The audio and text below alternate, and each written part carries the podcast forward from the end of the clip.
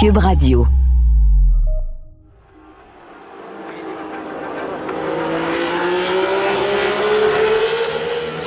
Euh, Gilles était encore à l'époque sans calcul aucun. Et donc, Gilles, ce qui l'intéressait, c'était d'aller à fond avec sa voiture.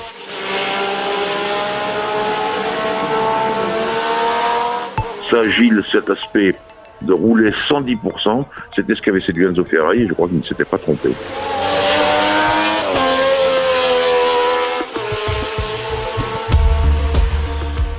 Comme le dit très justement ce journaliste français, Gilles avait séduit Enzo Ferrari en roulant à 110% avec sa voiture. Mais si le grand patron était certain d'avoir fait le bon choix, est-ce que Gilles pourra permettre à Ferrari de gagner un championnat?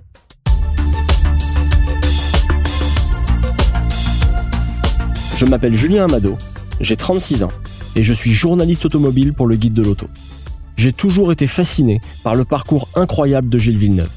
J'ai eu envie de mieux le connaître parler aux gens qui ont partagé sa vie, pour comprendre comment un petit gars de Berthierville a forcé son destin pour devenir une légende, une vraie légende de la Formule 1. Bref, je me lance à la poursuite de Gilles Villeneuve.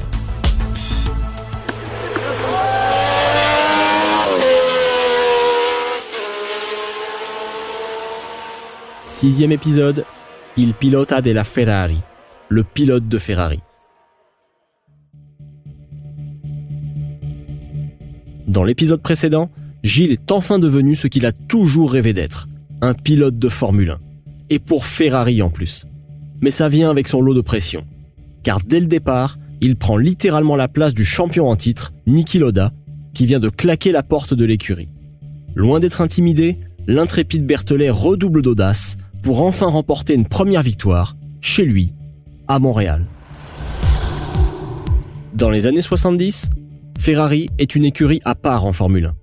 Contrairement aux équipes anglaises qui louent des circuits pour faire des essais, Enzo Ferrari dispose de sa propre piste, directement collée à l'usine. Ferrari se distingue aussi des autres écuries parce qu'elle fabrique son châssis et son moteur, alors que la majorité de ses concurrents utilisent tous le même V8 Ford. De son côté, Enzo Ferrari ne jure que par les moteurs à 12 cylindres, plus nobles selon lui. À cette époque, la Formule 1 connaît une véritable révolution technique. D'abord, il y a l'écurie française Renault qui apporte les moteurs turbo en Formule 1. On s'est beaucoup moqué d'eux quand ils sont arrivés en 77 parce que le moteur n'arrêtait pas de casser. Mais en 79, plus personne ne rit parce que la voiture devient une candidate à la victoire. Mais il y a aussi Lotus qui a créé ce qu'on appelait les wing cars, L'idée de base, c'était de faire en sorte que le dessous de la voiture ait la même forme qu'une aile d'avion, mais inversée.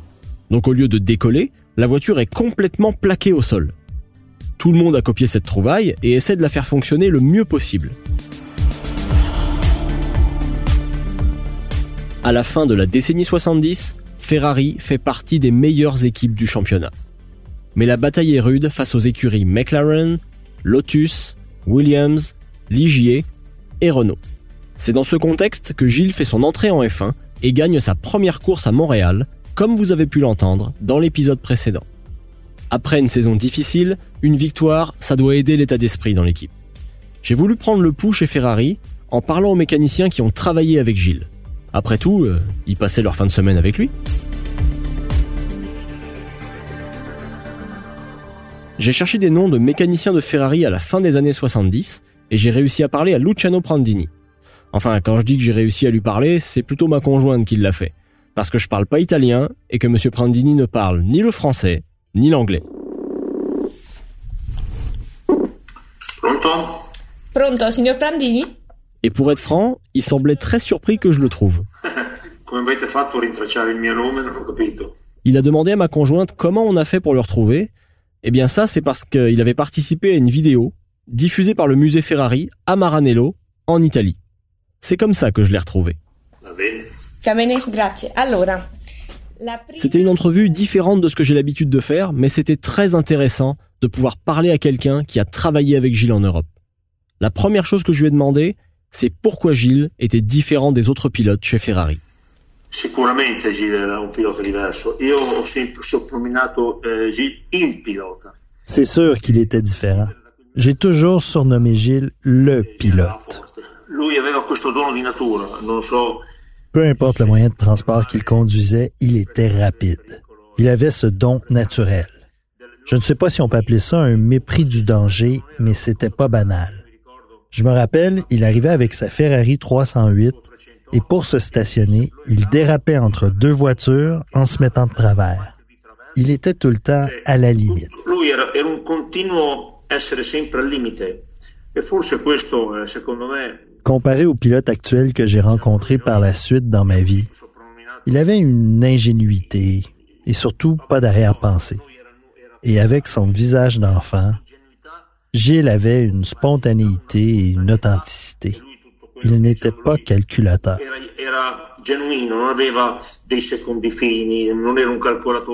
Gilles n'était pas calculateur.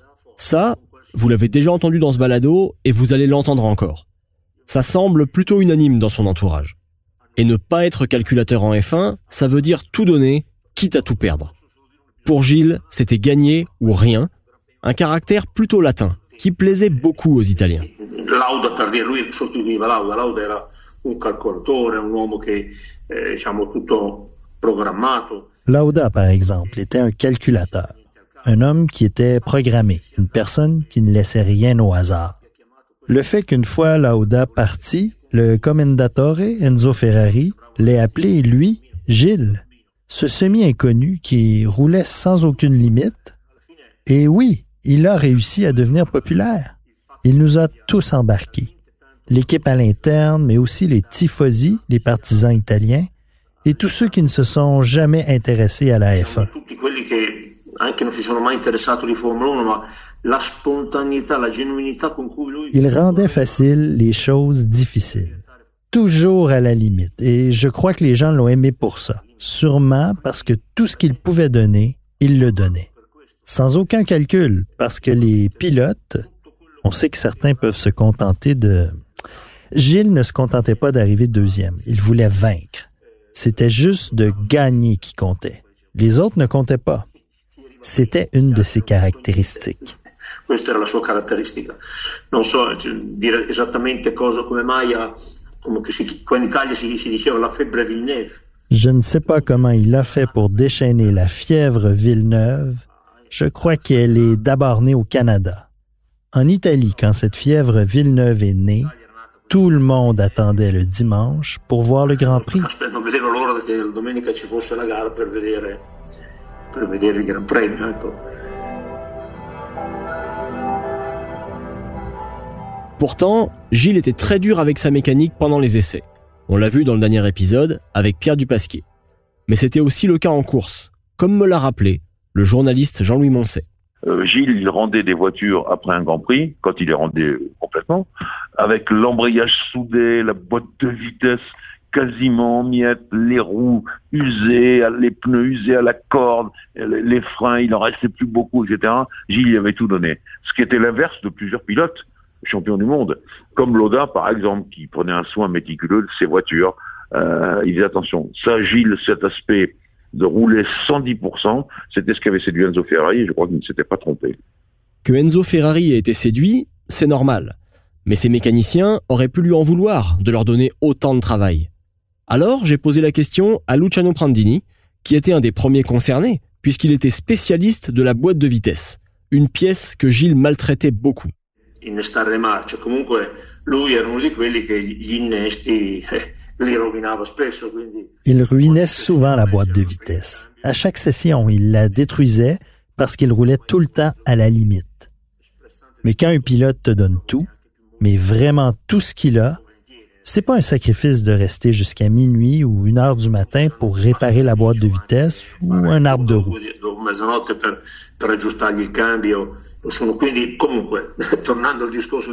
Disons qu'il était assez agressif et il nous faisait travailler un peu plus, mais ce n'était pas lourd. À moi personnellement, ça ne m'a jamais pesé.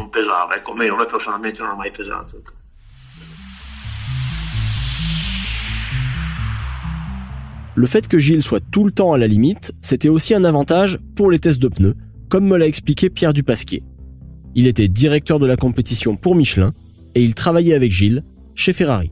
Ah non, mais Gilles, c'était un talent absolu, naturel. C'était pas quelqu'un qui se posait des questions, il n'était pas ingénieur, il voulait pas dessiner une voiture, et il supposait euh, que de toute façon, son talent allait lui permettre d'être le plus rapide. Et il, il lui venait pas à l'esprit une seconde de que quelqu'un puisse aller plus vite que lui dans les conditions équivalentes. Alors, euh, ben Gilles, c'était un bonheur absolu pour nous parce que quand il y avait deux dixièmes d'écart entre deux pneus, euh, enfin entre deux essais consécutifs, eh bien c'était pas Gilles, c'était pas la voiture, c'était bien les pneus, quoi. Donc c'était très précieux. Ce qu'il faut comprendre, c'est que si le pilote n'y va pas à fond pendant les tests, c'est difficile d'évaluer la vraie performance des pneus. Et Gilles, il y allait toujours à fond, même pendant les tests. Alors ça aidait beaucoup. Mais en plus de sa rapidité, il était aussi très précis pour aller vite en Formule 1, et Gilles allait vite en Formule 1, il faut être précis. Il ressentait ça très bien. Si on est trop généreux, si on fait des travers partout, on peut citer des pilotes de Formule 1 qui faisaient, qui enfin qui ont essayé de rouler en Formule 1 et puis qui faisaient ça, et ça ne les a pas beaucoup servi. Hein, et ils n'ont pas fait une carrière extraordinaire. Euh, au contraire, en Formule 1, il faut être d'un dosage absolument parfait. Trop, ça va pas vite pas assez, ça va pas vite non plus. Voilà, donc, et Gilles sentait très naturellement, euh, par talent et par instinct, euh, ce qu'il fallait faire.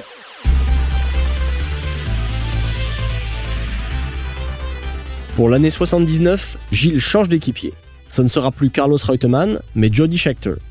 Cette saison a marqué la carrière de Gilles pour plusieurs raisons. D'abord, parce que c'est la première fois qu'il conduit une voiture capable de gagner le championnat. Mais aussi parce que c'est en 79 qu'il va participer à ce qu'on considère encore aujourd'hui comme la plus belle bataille de l'histoire de la Formule 1. Et c'était même pas pour la victoire, c'était pour une deuxième place.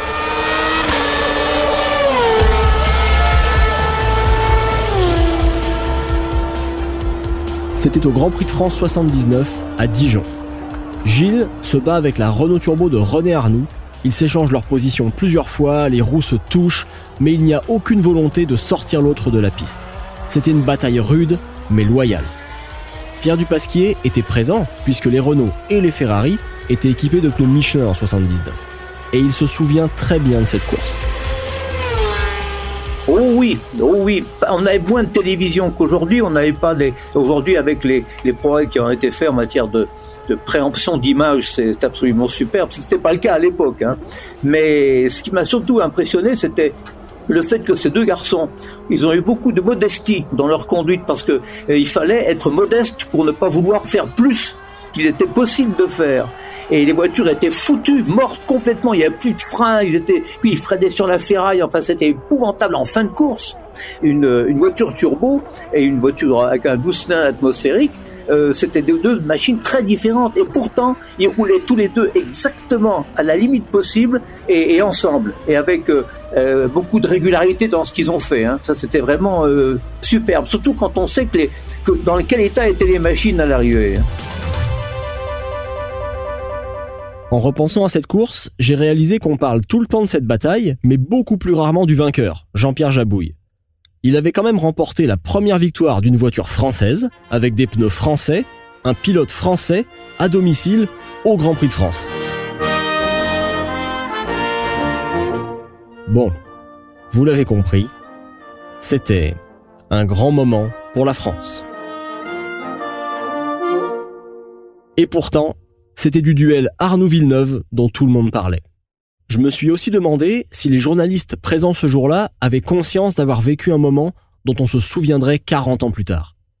Il faut dire qu'à cette époque, il fallait être au bon endroit pour voir l'action, parce qu'il n'y avait pas des écrans géants un peu partout comme aujourd'hui. Alors j'ai posé la question à Jean-Louis Moncet, qui lui était au bord de la piste ce jour-là. Non, déjà à l'époque, on avait vu quelque chose d'extraordinaire. C'était enthousiasmant. Dijon, c'était absolument enthousiasmant. Euh, nous, on était, je me souviens, avec mon ami Johnny Rive, on n'était pas dans la salle de presse, on était au freinage du premier virage. Mais ce Gilles et ce René, ils nous ont rendus euh, immobiles parce qu'ils nous noyaient dans les nuages de fumée, de gomme. C'en était euh, formidable. On était scotchés sur place. Et pourtant, on aimait bien Jean-Pierre Jabouille. Mais ce jour-là, on a bien compris que euh, s'était passé un truc absolument extraordinaire parce que on l'avait pas vu à la télévision, on l'a vu seulement après mais on a vu surtout les spectateurs qui étaient absolument déchaînés à cause de ça. Et si on n'avait euh, pas bien vu cette affaire-là, 15 jours plus tard, au Grand Prix de Grande-Bretagne, on a compris que ça avait été formidable parce que Bernie Eccleston les a convoqués tous les deux, euh, Villeneuve et Arnoux, pour leur faire la leçon. Et finalement, Villeneuve s'est dit non mais écoute Bernie, on t'a rapporté plus de télé euh, dans ces cinq dernières minutes que dans toute la saison de F1. Donc euh, ne te plains pas. Et hop, il était parti. Voilà, ils étaient contents, ils avaient donné un récital. Mais euh, quand vous voyez les images, moi je ne me lasse pas de regarder encore, vous voyez ce que valent les pilotes avec, je dirais, un sens moral. C'est-à-dire une attaque permanente, une attaque jusqu'au boutiste, mais jamais un mauvais geste. Et aujourd'hui, quand vous voyez quelquefois les gestes des jeunes pilotes, vous vous dites, ben, il ferait bien de prendre des leçons de Villeneuve et d'Arnoux, parce que ce jour-là, ils nous ont donné euh, quelque chose sur l'aspect humain du pilote de Grand Prix qui était formidable. Cette bataille reste, aujourd'hui encore, une des plus mythiques de toute l'histoire de la Formule 1. Et si vous ne l'avez jamais vue, je vous conseille de le faire.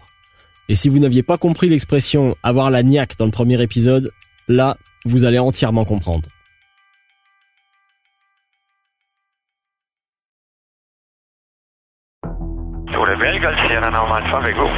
Je m'appelle Marie-Christine Noël. Je suis journaliste au bureau d'enquête de Québecor. Ça fait quatre ans que je commente l'affaire du pilote Normand Dubé, condamné pour le sabotage des lignes d'Hydro-Québec avec son avion. Et à chaque fois que j'ai l'impression de me rapprocher d'une conclusion, ben, il y a un rebondissement qui vient tout changer. Aussi incroyable que ça puisse paraître, c'est l'histoire que je vous raconte dans la série Balado de Cube Radio et du bureau d'enquête, par pure vengeance. Disponible sur Cube, dans la section Cube Radio et sur les autres plateformes de Balado. Par pure vengeance est en nomination en tant que meilleure série Balado au Canadian Online Publishing Awards 2022.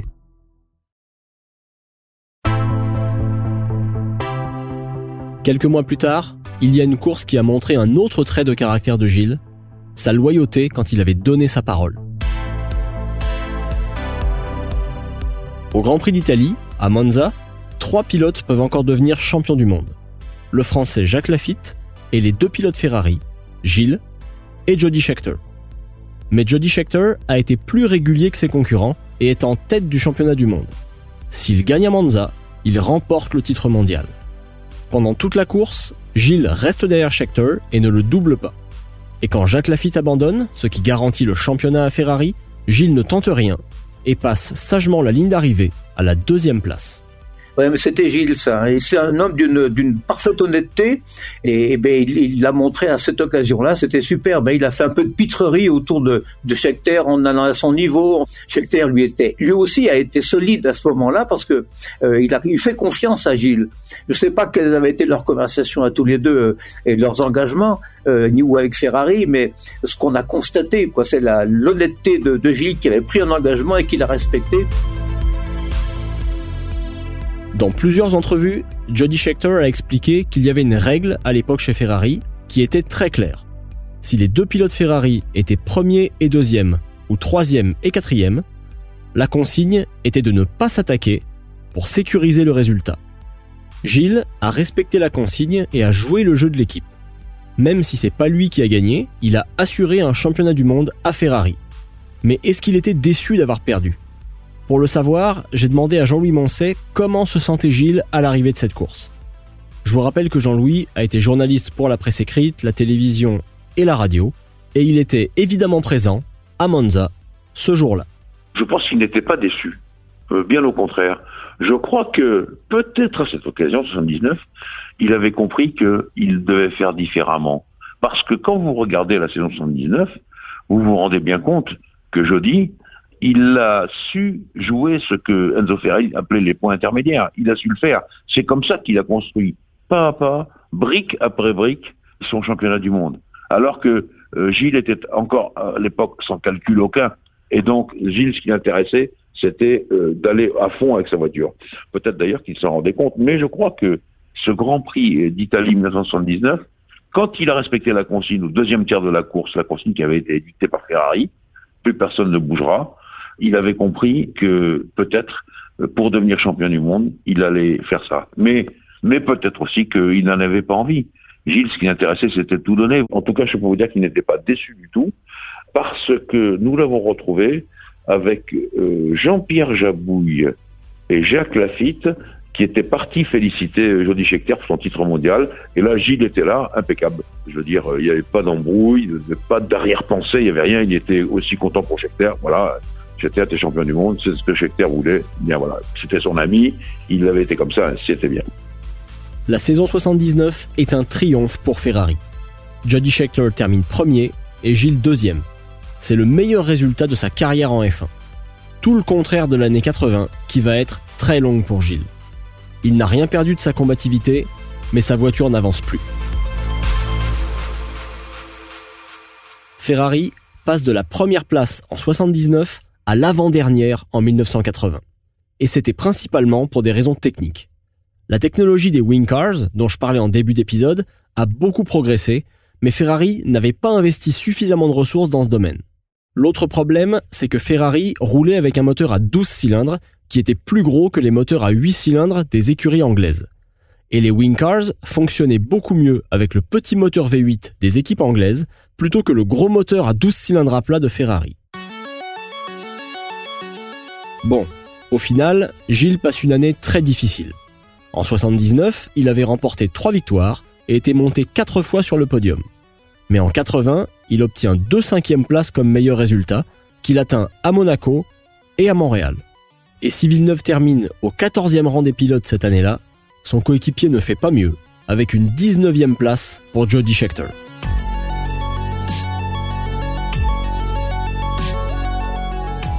En 81, il y a du nouveau chez Ferrari. Gilles récupère une voiture avec un moteur 6 cylindres turbo, ce qui est un changement important. Mais surtout, Jody Scheckter est parti à la retraite, remplacé par le français Didier Pironi. Les deux pilotes deviennent amis et aiment beaucoup faire des folies ensemble, comme me l'a raconté Pierre Dupasquier.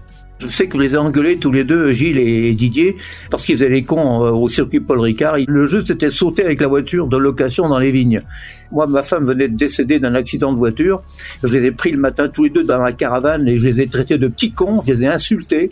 J'aurais dit, certes, vous avez du talent, mais un jour, ça risquera quand même de vous coûter cher. C'est facile de se crever un œil avec un, pare-soleil, par exemple. Hein. C'est aussi con que ça, quoi. Même quand on s'appelle euh, Villeneuve ou Pironi on peut très bien comprendre pourquoi Pierre Dupasquier a dit ça.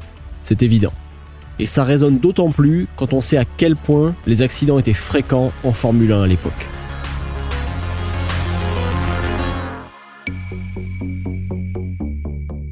En 81, Gilles domine largement son coéquipier et remporte deux victoires, ces deux dernières en Formule 1. Mais ce qui est incroyable, c'est qu'il gagne sur deux circuits qui n'étaient pas du tout favorables à un moteur turbo. Bon, je vais pas trop rentrer dans les détails, mais en gros, les turbocompresseurs de l'époque avaient besoin que le moteur tourne vite pour fonctionner à plein régime. Quand le moteur tournait à bas régime, la voiture n'avançait pas, et tout d'un coup, la puissance arrivait de manière très brutale. Donc c'était des voitures très difficiles à contrôler. Logiquement, Gilles aurait dû gagner sur des pistes très rapides, où le moteur tourne vite tout le temps. Pourtant, c'est tout le contraire qui s'est passé, puisque sa première victoire de l'année, il la remporte dans les rues étroites de Monaco. On attendait les turbos partout, sauf à Monaco, sauf à Monaco. Et les plus maris, les plus embêtés par cette histoire, c'était les gens de Renault qui avaient apporté le turbo. Et gagner à Monaco, pour eux, c'était pas possible. Or voilà que Gilles gagne à Monaco. Mais attention, Gilles, le turbo, il en avait saisi absolument tous les secrets. Il savait s'en servir d'une façon merveilleuse. Gagner à Monaco, c'est toujours une victoire spéciale pour un pilote de Formule 1. Mais Gilles ne s'arrête pas là, puisque deux semaines plus tard, il remporte une deuxième course à Jarama en Espagne. Et encore une fois, sur un circuit sinueux. Ces deux dernières courses, il les a gagnées alors que personne ne s'y attendait. Et c'est pour ça qu'on ne peut pas séparer Monaco de sa dernière victoire en Espagne, sa sixième victoire, parce qu'en Espagne c'était pareil, il y avait ce morceau de ligne droite, où il remettait au moment où il fallait la puissance, et derrière lui, plus personne ne pouvait passer. Mais je vous rappelle également qu'au départ, il y avait derrière lui, il y avait Jacques Lafitte, et puis au fur et à mesure, il y avait cinq ou six pilotes qui les ont rattrapés. Ce qui veut dire que Gilles n'était pas le plus rapide en piste, sauf avec son turbo dans cette ligne droite. Et on ne peut pas séparer Monaco de Jarama, parce qu'à Monaco, il a été sensationnel et il savait vraiment remettre la puissance là où il fallait. Et, conduire les turbos à cette époque-là, c'était des pièges, hein, les turbos. Il faut se rappeler de ça. Hein. La puissance arrivait d'un coup. Et puis, il fallait savoir juger les freins impeccablement parce que les freins souffraient beaucoup aussi. Et c'est là où Gilles a été, je pense, le plus sensationnel. En 81, on pourrait presque dire que Gilles était plus agile que sa voiture. Il était au sommet de son art. Et même s'il n'arrivait pas à atteindre la première marche du podium aussi souvent que souhaité, il marquait l'imaginaire, même quand il ne gagnait pas.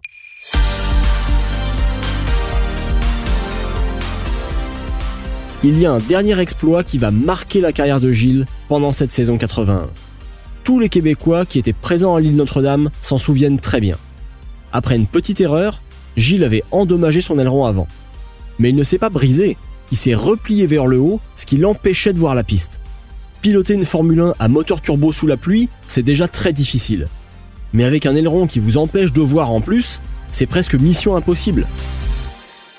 Sauf pour Gilles, qui continue sa route comme si de rien n'était. à ce moment-là? Bon, mais euh, Jacques, je me demande pourquoi Gilles ne fait pas une visite au puits pour faire justement qu'on enlève cet aileron qui est endommagé et qui le gêne. Le voilà, alors il s'en est sauvé. Oui, mais au risque d'un dérapage très bien contrôlé jusqu'à maintenant. Eh bien oui, quelle manœuvre extraordinaire de Gilles Villeneuve. On a vu l'aileron qui a complètement euh, faussé la voiture, qui l'a pratiquement entraîné dans un dérapage, mais avec un contre-braquage habile. On va le revoir ici au ralenti. Gilles a réussi à garder la maîtrise de la Ferrari et il continue. Je pense qu'il doit être euh, très soulagé d'avoir vu l'aileron se détacher de lui-même. Et commandant, mais euh, on craignait euh, un, tas de, possibilités là, et finalement l'aileron a ignoré le, dessous de la voiture, a ignoré le pilote fort heureusement pour lui, et il peut s'en tirer sans mal.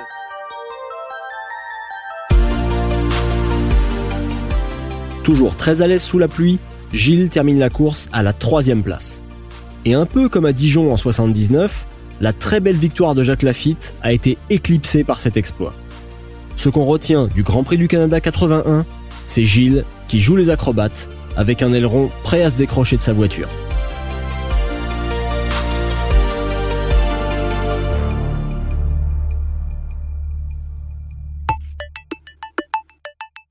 À la fin de l'année 81, le bilan est bien meilleur que l'année précédente. Pour plusieurs observateurs, l'année 82 pourrait bien être la bonne pour Ferrari. Mais la bonne entente entre Gilles et Didier Pironi va voler en éclats. Mais ça faisait combien de temps qu'ils étaient équipiers? Depuis 1981, si je me souviens bien. Et Didier n'avait jamais gagné devant Gilles. Jamais. Il avait toujours été derrière.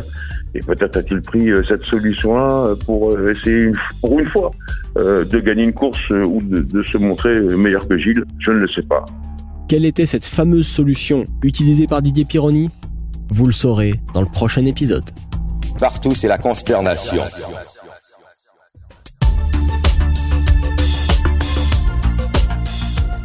Je m'appelle Julien Amado.